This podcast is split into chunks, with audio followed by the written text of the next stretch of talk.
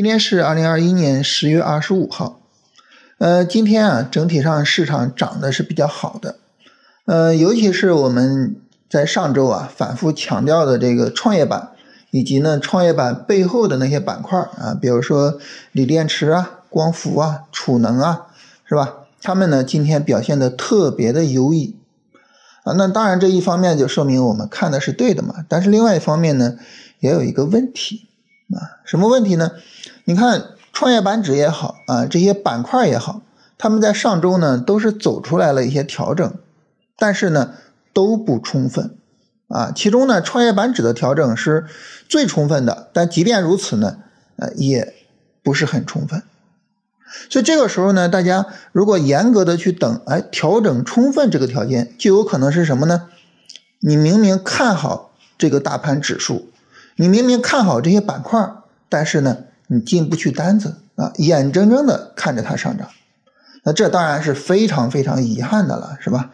所以呢，今天就有朋友找我哈，就说老师，你看啊，现在这个情况非常尴尬啊，这我们能怎么办呢？那在这里呢，我想跟大家聊三个解决方案啊，当然这三个解决方案跟大家聊了之后，我们也没办法穿越回去，然后按照这三个方案去做这次的行情了。但是呢，如果说未来啊有类似的行情啊，我们可以按照这种方案去进行处理。首先呢，第一个方案啊，就是我们可以去看一下这些板块里的个股啊，它可能会有一些节奏不一致的个股啊。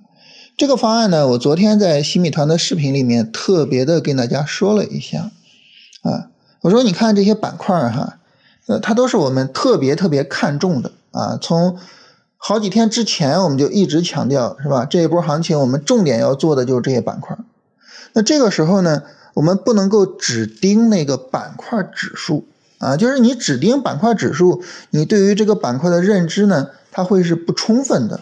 这个时候呢，我们也应该同时去翻这些板块里的每一只股票啊。当然了哈，大家可能会说那，像锂电池这么大的板块，好几百只股票。那我怎么挨个去翻呢？当然，我们也不用挨个去翻哈，我们可以使用呃成交金额，或者呢使用二十天的涨幅榜去做一个排名啊，然后呢你自上而下的翻啊，把那些成交金额最大的、最活跃的，然后涨幅最大的那些股票给翻出来啊，这样就可以了啊，不用真的说呃把好几百个股票一一的过一遍。那这个时候呢，呃，它能够起到两个作用。第一呢，就是我们能够翻到那些跟大盘也好，啊，跟板块指数也好，它节奏不一致的那些股票。那这样的股票呢，实际上我们就可以去做它，是吧？啊，它是身处于这么好的板块之中，我们怕什么呢？是吧？我们哎就可以去做它。还有一个是什么呢？就有一些这个股票啊，它可能调的不充分。但是呢，它调了两三天，调的确实比较小。这个时候啊，这个股票我就可以哎单拉出来，好好的去研究一下。这个股票就可以作为我后面做操作的重点的备选股票。那这个时候呢，我既可以每天的对它做一些跟踪，也可以提前呢去研究一下它的基本面，是吧？这也有助于我们操作啊。所以呢，这是第一个。啊，就是去把这个个股啊翻一翻啊。第二个解决方案是什么呢？那第二个解决方案呢，就是我们要知道一点是什么呢？就是在这个波段的初期啊，一个上涨波段的初期，它的调整呢，有些时候呢是不充分的啊，有些时候三十分钟一个下上下啊，一调就直接呢就涨起来了。那这种情况下呢，我们就需要做一个工作是什么呢？就是你需要去分辨这个板块它是不是波段初期，这个板块的强势是不是到了啊一个三十分钟下上下就能直接飞的程度啊？如果说你判断是这样，那你完全可以哎提前去进，完全可以，它一个三十分钟下上下的基本结构走出来啊，只要是没有什么问题，我就直接做啊，完全可以这样。那你看这个锂电也好，光伏也好，是吧？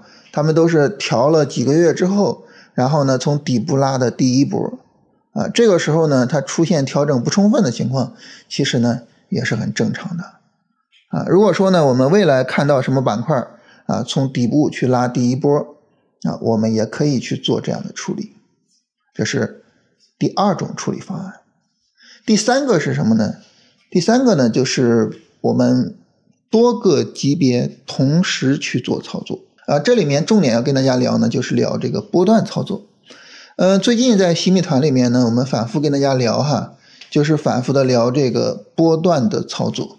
那么波段操作啊，这个短线操作啊，他们不仅仅是什么呢？不仅仅是这个持仓时间不一样啊，不仅仅是说有所区别，更重要的是呢，这个不同时间周期的持仓啊，它们相互之间呢，能够起到一个打配合的作用。什么意思呢？你看啊，一只股票啊，经过几个月的波段回调啊，你比如说像宁德时代是吧？前面几个月的波段回调啊，但是呢，它整个波段回调的质量非常高啊，始终跌不下去，这是一个波段买入的机会。那么这个波段买入的机会就能怎么样呢？就能去抓后续这个波段上涨的第一波。但这个第一波你做短线你是抓不了的呀，对吧？你是抓不了的呀，你只有做波段才能抓。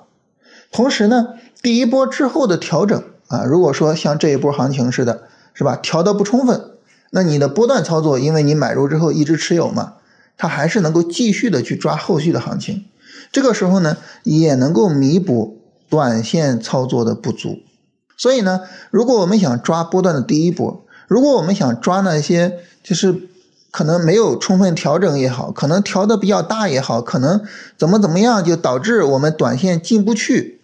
啊，然后那些后续的情况，是吧？如果我们想抓这些行情，其实波段操作是一个非常重要的方式啊。当我们把波段操作和短线操作结合起来，啊，它不仅仅是说我们在这个持仓上哈，它是一个多样化的持仓，更重要的是什么呢？更重要的是，呃，那么我们持仓结构多样化之后哈，那么我们可能就能够更少的。去踏空行情，啊，所以这是一个很有意思的地方。呃，昨天呢，我跟大家聊这个波段操作哈，有朋友还说说老师，你这个波段操作哈，可能也没有必要。为什么呢？因为我完全可以就看好这个股票的波段，我在里边做短线嘛，完全可以这样。啊，我说其实你好好看一下，你比如说你去翻一翻什么宁德时代呀，啊，隆基呀。什么阳光电源呀，是吧？你翻一翻啊，它从三月份到七月份的波段上涨，你有没有发现，就在里边做短线是很别扭的？你只有做波段才能抓住它三月份到七月份的那个翻倍行情，只有做波段才行啊！你在里边做短线很不好做，所以呢，就是我们在这个持仓的结构上哈，完全可以去做这种多样化。然后通过这种方式呢，让他们各自去赚各自的行情，然后呢，我们就能够比较舒服的去面对市场的波动，是吧？当市场突然有上涨的时候，哎，没关系啊，你有波段仓嘛，是吧？当市场呢它继续调整，没关系啊，你后面调的充分了，我的短线仓就该做就做进去了。如果说呢你大跌下来也没关系啊，因为我的短线仓没进去，是吧？我的整体风险呢还是比较小的。所以这个时候你就发现呢，你整体呢进退自如，啊，无论市场是怎么波动，你都不会有太大的心理压力，啊，这个时候呢还会是比较舒服的，啊，这也是最近呢在新米团老跟大家聊这个波段操作的原因，啊，这是跟大家聊一聊哈，就是这三种处理方式，啊，这三种处理方式呢，我觉得都能够很好的。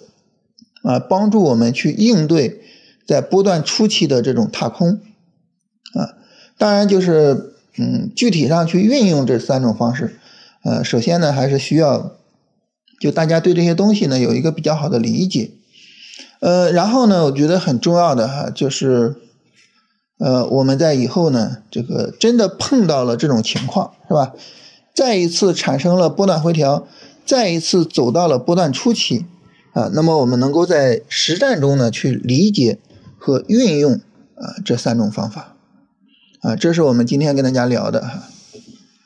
嗯，然后大家的问题啊，有朋友问说，医药对应哪个大盘指数？医药的话，按道理说啊，它应该和白酒一样，就对应着底部的指数，也就是上证五零和沪深三百。啊，有朋友问说，你的课在喜马拉雅不全？呃，我们最早呢，实际上在这个优酷给大家做节目。呃，然后后来呢，转到了喜马拉雅。就是大家如果在优酷搜的话，也能搜到一些我们的视频节目哈。呃，有朋友说这个麻烦讲一下成交量什么的啊，这个后续呢可以跟大家简单的聊一聊这方面。